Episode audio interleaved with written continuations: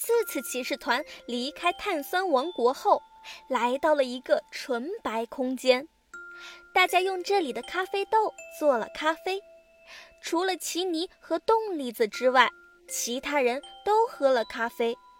结果他们就被克隆了。奇尼和冻栗子靠着对伙伴们的了解，找到了真正的雷宝、炒栗子和煮栗子。然而，现在还有包括真伙伴在内的十个小仙儿和十个嘎啦。雷宝说：“雷到我了，好吗？这么多小仙儿，烦也烦死了。哎呀，我们赶快寻找真正的小仙儿出来吧。”听到这番话后，有五个小仙儿居然无动于衷，想必就是假小仙儿了。因为真小仙儿一定会翻白眼儿的。炒栗子说：“现在只剩下五个小仙了，有什么办法分辨呢？”煮栗子说：“那我们就讲鬼故事吧。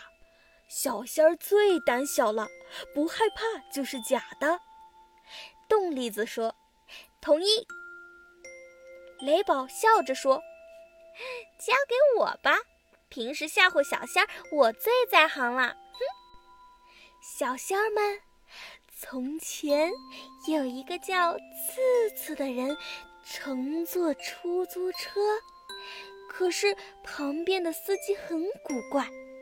突然，那个司机转过头，吓次次发出奇怪的声音。听到这里，有两个小仙儿害怕的不行。看来其他的都是假的了。雷宝说：“故事还没结束呢。由于次次肠胃不是很好，被司机一下就突然放了一个臭屁，把古怪的司机熏晕了，次次就安全的到家啦。”这时，有个小仙儿瞬间翻了个白眼儿，看来这个才是真小仙儿了。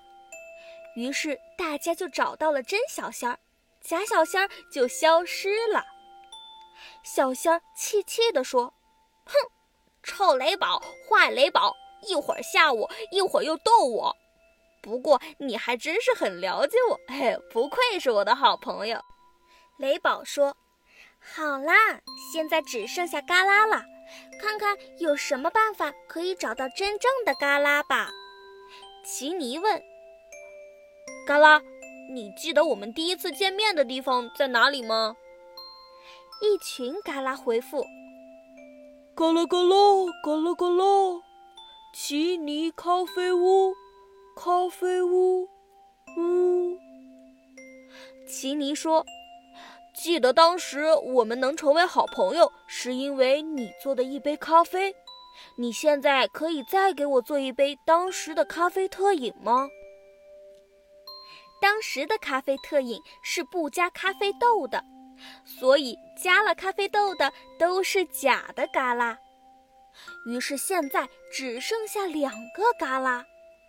奇尼又问：“那你们还记得我们在榴莲谷时是靠什么动作将彼此的心更拉近了呢？”果然，真正的嘎啦给了奇尼一个大大的拥抱。当时就是这个拥抱，让刺刺团们感受到了拥抱的力量，学会了爱与包容。终于，真正的小仙儿和嘎啦也找到了，纯白的空间一下子消失了。奇尼咖啡屋出现在众人眼前，奇尼手中还突然多了一个锦囊，写着。克隆咖啡的秘密，雷宝说：“雷到我了，好吗？哎，看来我们终于回来了，嗯，开心。哎，仙小道爷爷，你怎么在这儿？”此时，仙小道爷爷打着瞌睡，一下子惊醒了。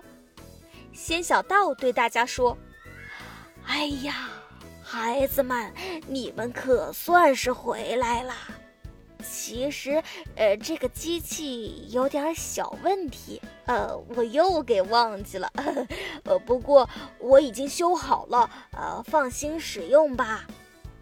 奇尼笑着说：“ 好的，辛苦了，仙小道爷爷。不过我们这一趟空间之旅玩的还是蛮开心的。”小仙儿打趣地说道：“我的个仙儿啊！那爷爷今晚请客吃大餐，我们来庆祝一下呗。”仙小道爷爷摸着胡子笑着说：“没问题，想吃什么随意啊。”